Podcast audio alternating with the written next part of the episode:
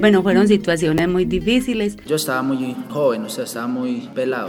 Era duro, nosotros nos daba miedo hablar, le daba miedo uno salir a las, por la noche de la casa, no podía ir uno al campo. Yo me fui para Medellín. Con una cuñada, con mi esposo, con otros dos hijos. Era el año 2002 y estaban los paramilitares en fuertes enfrentamientos. Eh, la influencia que tuvieron por acá fue, fue grandísima. No se olvida, porque es que eso no se olvida. Es una cosa que a uno lo marcó para siempre. Yo volví me vine a Nariño a trabajar construcción. Yo he sido siempre agricultor, yo he sido capicultor. Yo pienso que es mucho el amor al territorio, el arraigo. Es mejor vivir en feliz, así pues en, en paz. Voces para la memoria.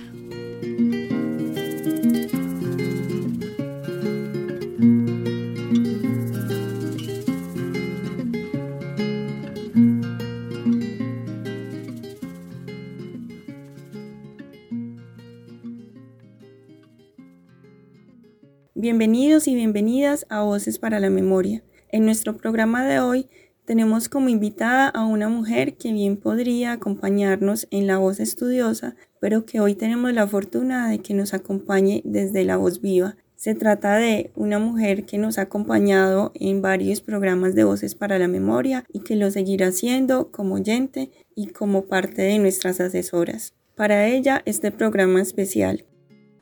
Quien les habla es Alderiz Gutiérrez. Saludos a Ana María, Natalia, ¿cómo están? Hola Alderiz, eh, hola Natalia.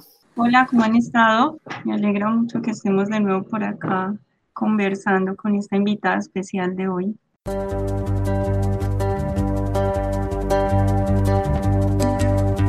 Hoy la voz viva.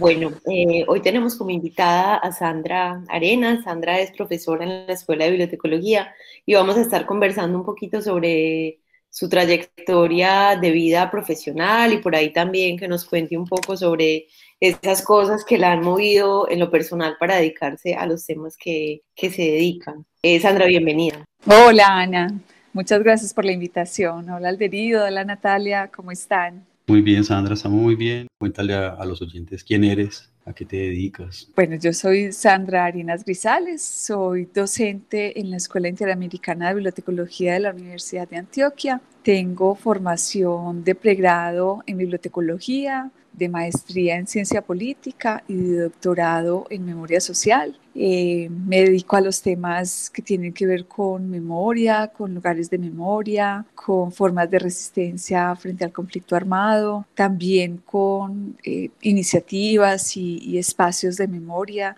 y objetos eh, o artefactos de memoria. Sandra, cuéntanos un poco cómo, cómo llegaste a la universidad así como brevemente cuál fue ese camino que, que has recorrido eh, para hoy plantearte un tema como este, de la memoria.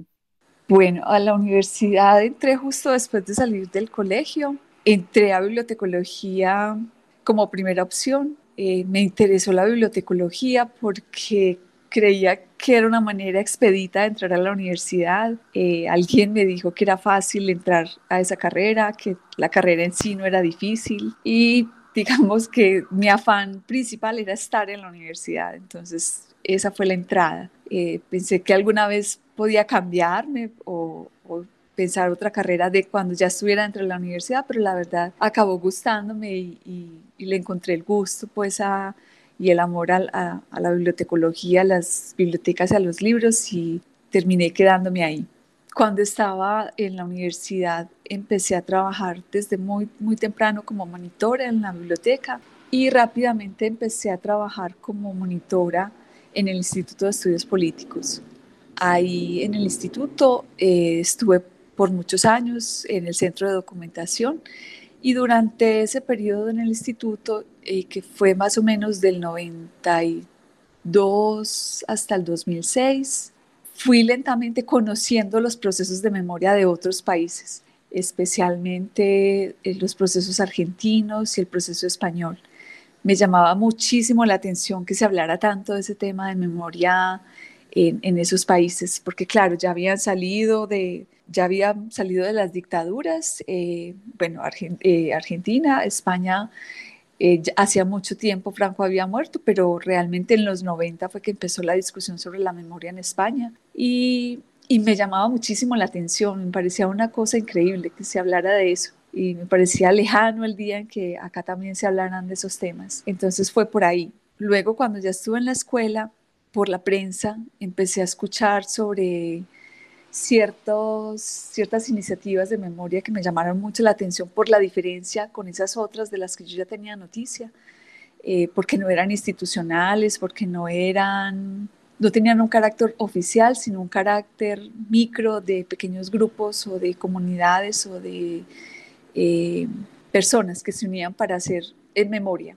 Entonces, lo que en esos otros países del sur o en España estaban haciendo desde el Estado, en Colombia se estaba haciendo desde esas pequeñas comunidades. Eso me llamó mucho la atención. Y ahí fue donde decidí que mi tema de doctorado tenía que ver con eso. Digamos que muy rápidamente es eso. También con, con la maestría yo trabajé un tema parecido, o que el, al, que yo le encuentro una relación, es que a mí me interesaban las representaciones sociales sobre las elecciones, o sea, el imaginario que se construye sobre una elección, solo que una elección política, ¿cierto? La elección de un candidato, y era durante el siglo XIX. Entonces yo analicé las elecciones en, en, Antioquia durante un periodo del siglo XIX, pero estaba buscando algo así como el imaginario colectivo que se creaba alrededor de las elecciones.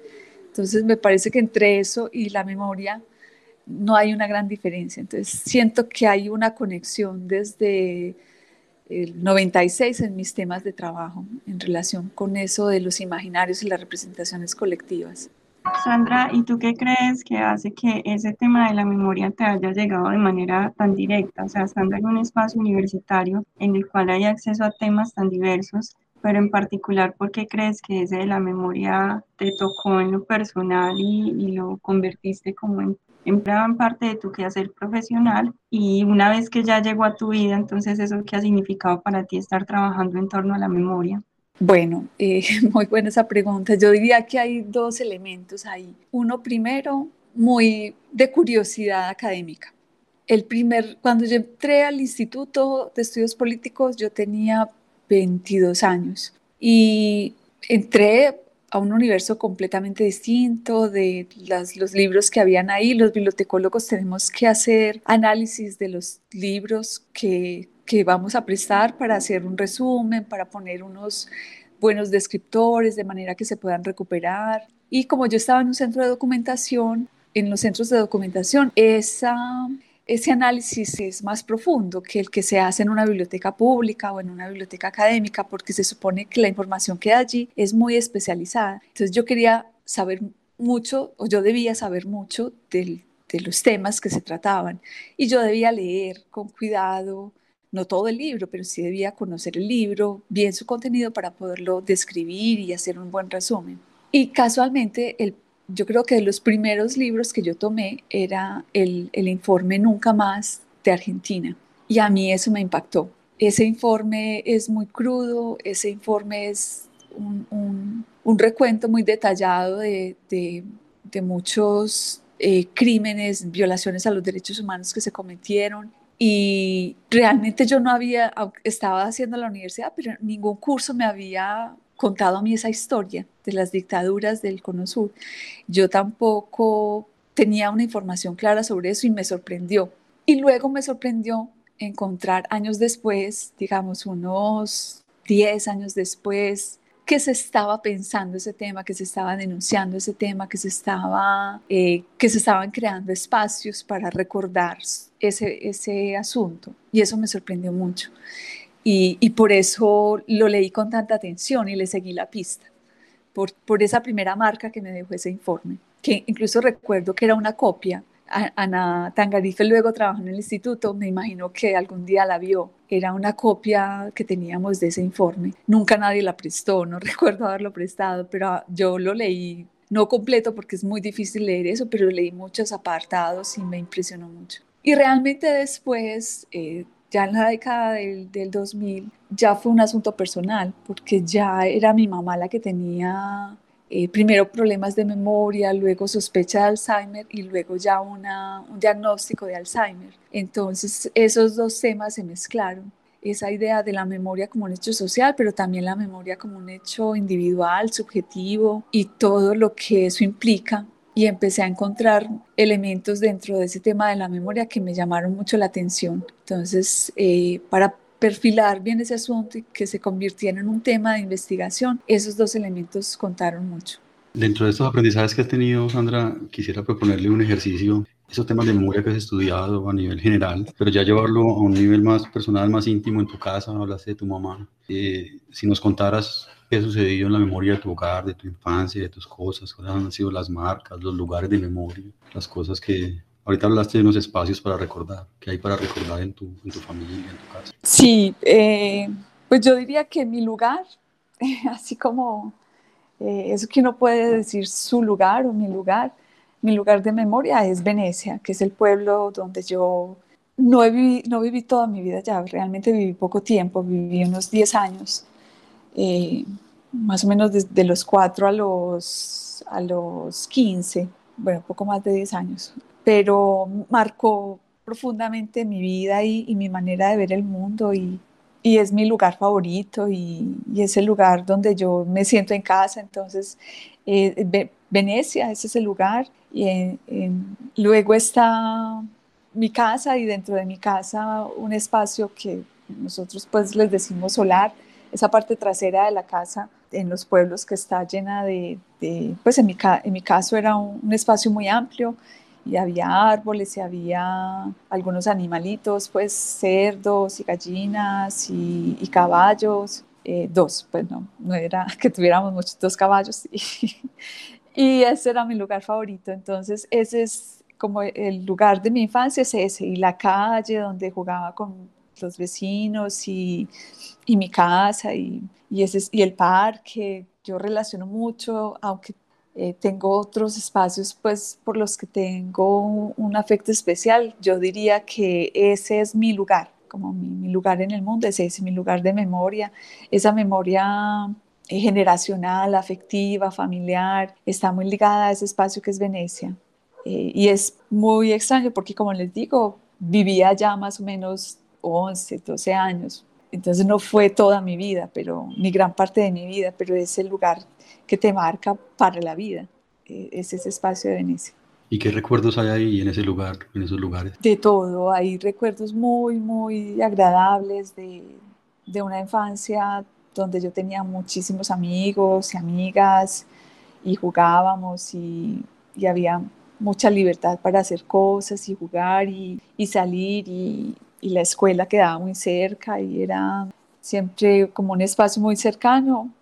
Y, también pues recuerdos difíciles de la infancia, de, de situaciones complejas de la infancia, de yo por ejemplo todavía pues a veces le tengo como cierta cosita con los domingos, porque los domingos eran días difíciles, eran días, en los pueblos los domingos son diferentes, o, o, antes eran diferentes. Había mucha gente en la calle y yo le tenía miedo a eso, como que ya la calle no era mía, sino que era de los caballos, de los carros, de las bicicletas, de los borrachos. Entonces los domingos, mis papás, mi papá es carnicero y mi mamá le ayudaba, entonces los domingos nunca estaban en la casa, entonces era un día de soledad diferente a los otros. Y, y entonces ahí, por ejemplo, yo diría que los domingos para mí no eran tan agradables. Era un día en que yo prefería permanecer dentro de la casa que, salir. Pero en general eh, son recuerdos muy agradables de, de la infancia.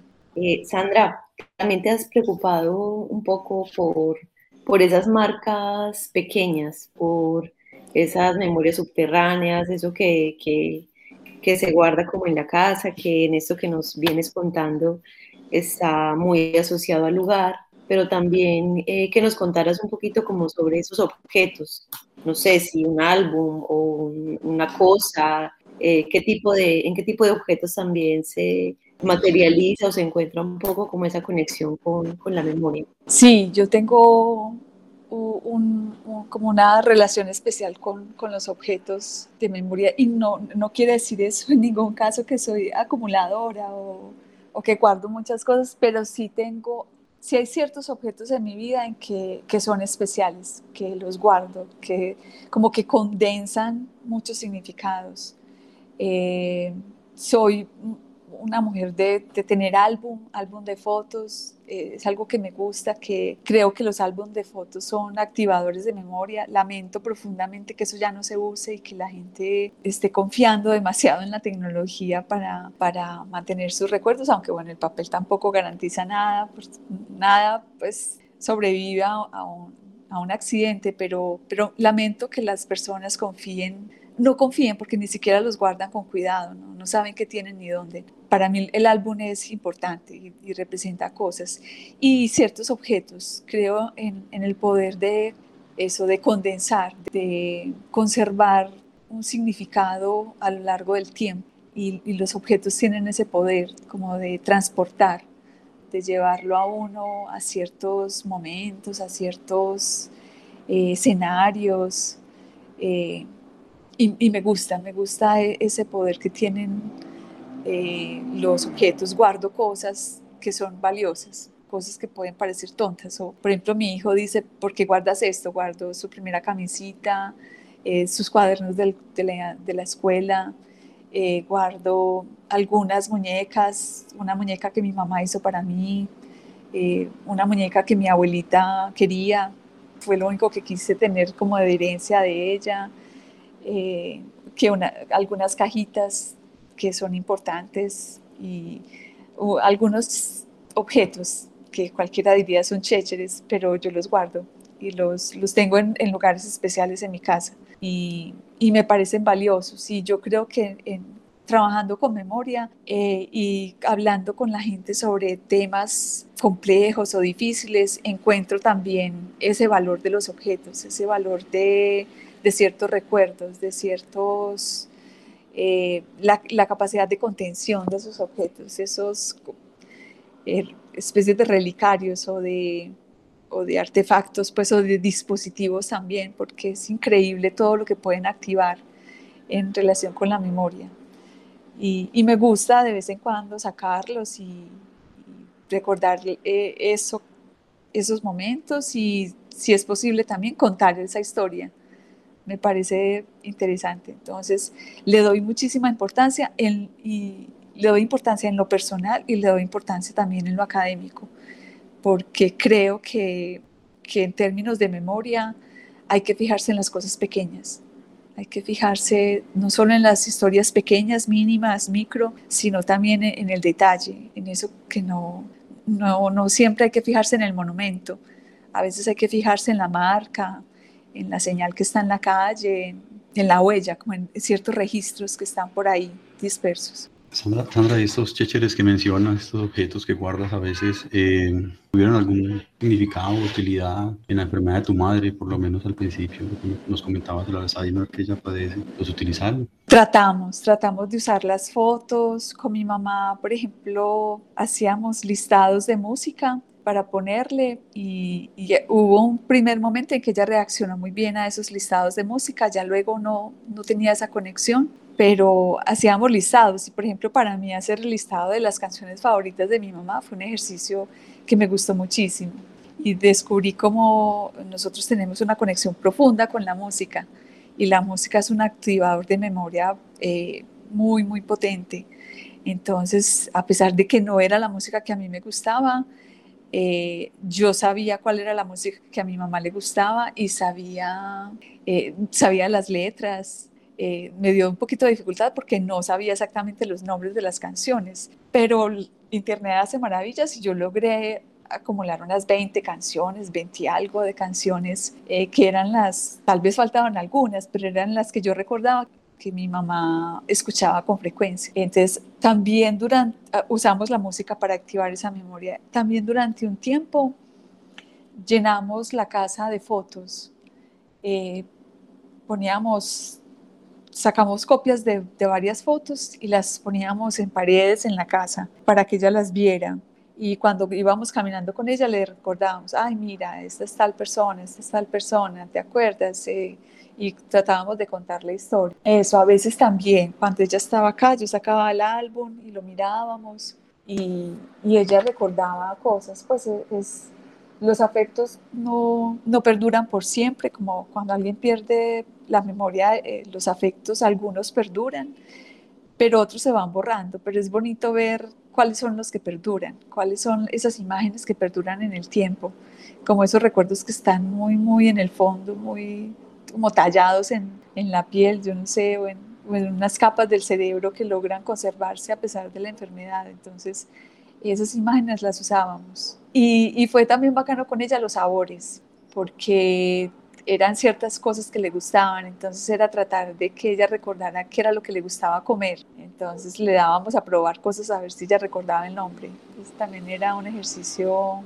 que era divertido, pues nos divertíamos con ella cuando hacíamos eso. Sandra, estás tocando un tema muy bonito y muy interesante y tiene que ver como con los sentidos. Entonces la escucha, el gusto, quizás el olfato, no sé si también entraría ya a determinar cosas. Y eso en, en tu trabajo y para ti, ¿qué te detona el tema de los sentidos? Hay algunas cosas a que voy a Venecia.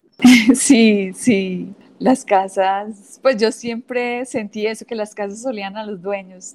Todas las casas tienen olores diferentes. Y, como las características, no sé, la, uno, uno, acaba prestándole atención a eso, pero especialmente como, como frente a las ausencias, como, o frente a, a los, al impacto que eso produce. Eh, alguna vez recuerdo en un taller que estábamos con un grupo de mujeres que, que habían sido eh, agredidas sexualmente.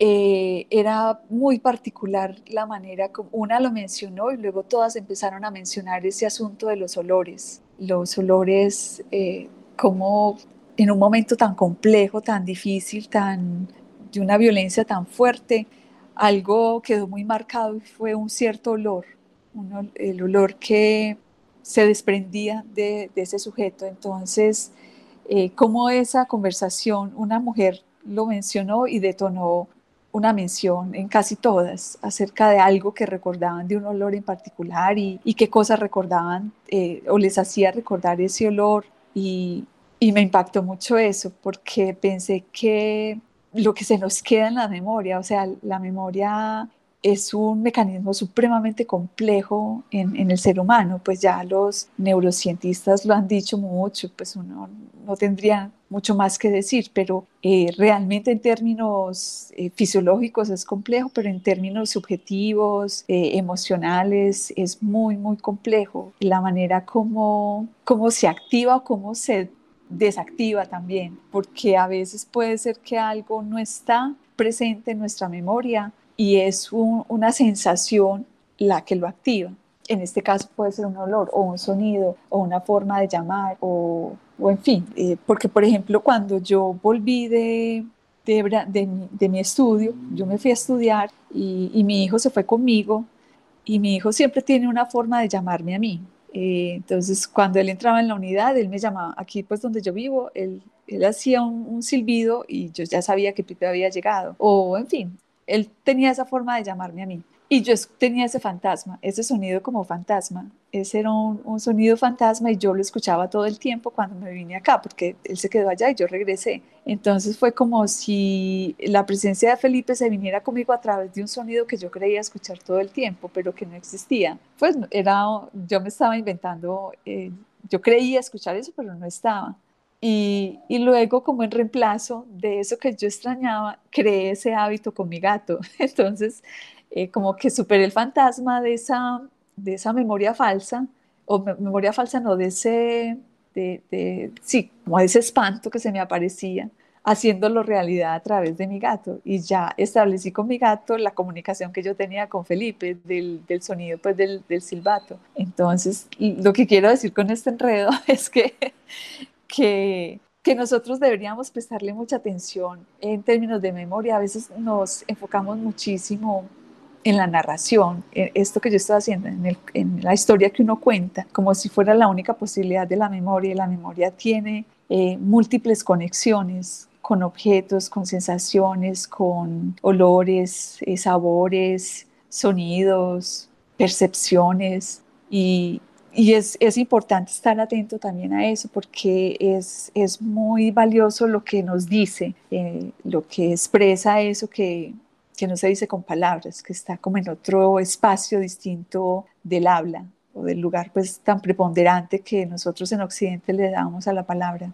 Sandra, para ir cerrando, nos estás invitando a, ver otras formas de, entender la memoria y, quería que les contaras unas recomendaciones a los oyentes de, de, cómo apreciar los objetos, las cosas que vemos, incluso ahora en estos temas de pandemia, que algunos familiares pues han perdido la vida y uno como que deja pasar objetos, artefactos, los que tú llamabas chécheres, sentidos, eh, cómo valorar esos, esas cosas que pasan desapercibidas a veces.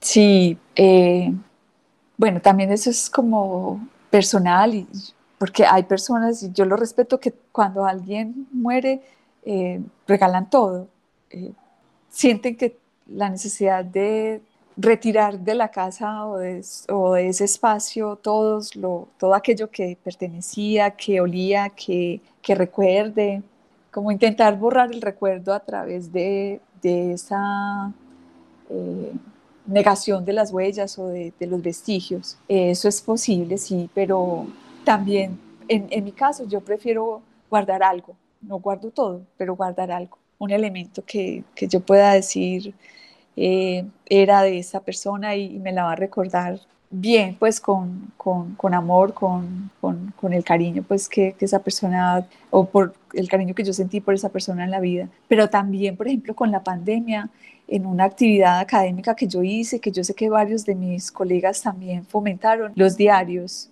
Le di un valor especial a eso, a los diarios, a esa idea de contar el día a día, la, la cosa minúscula del día, la, pequeños eventos que pasan en el día, me parece que, tienen un, significado muy bonito y, que nos ayudan también a, encontrar cierta maravilla en esa cotidianidad que, especialmente en la pandemia nos, nos pareció como que nos desbordaba, pues como que era que nos abrumaba esa cotidianidad que, que parecía no cambiar. Y a veces el diario permite encontrar esos destellos de, la sorpresa dentro del día. Y con mis estudiantes hicimos ese ejercicio y me pareció muy, muy valioso. Y fue interesante porque muchos después hablaban sobre la posibilidad que tenían de transformar cierta pesadumbre en, otro sentimiento a partir de esa escrita. Entonces yo valoro eso.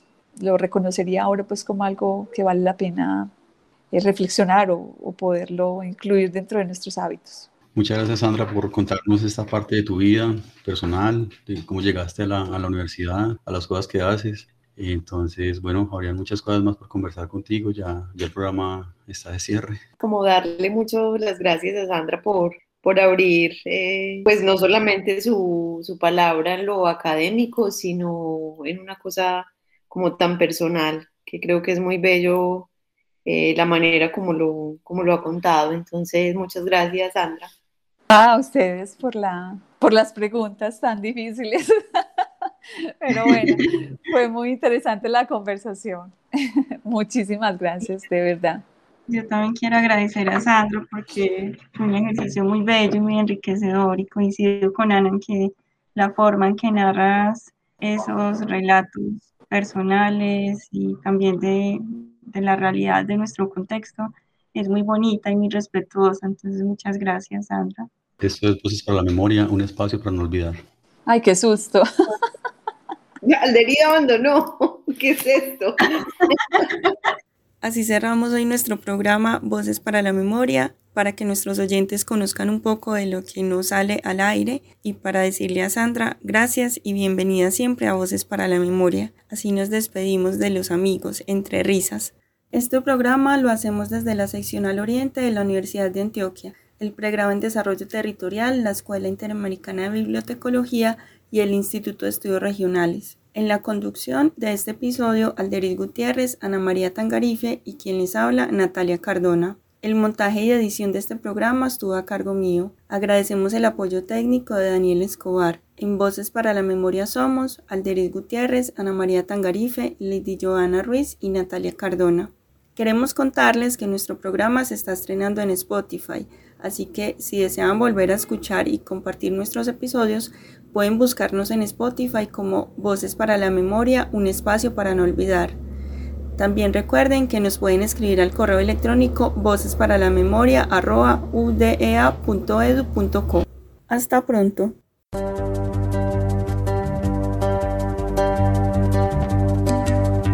Hoy la voz viva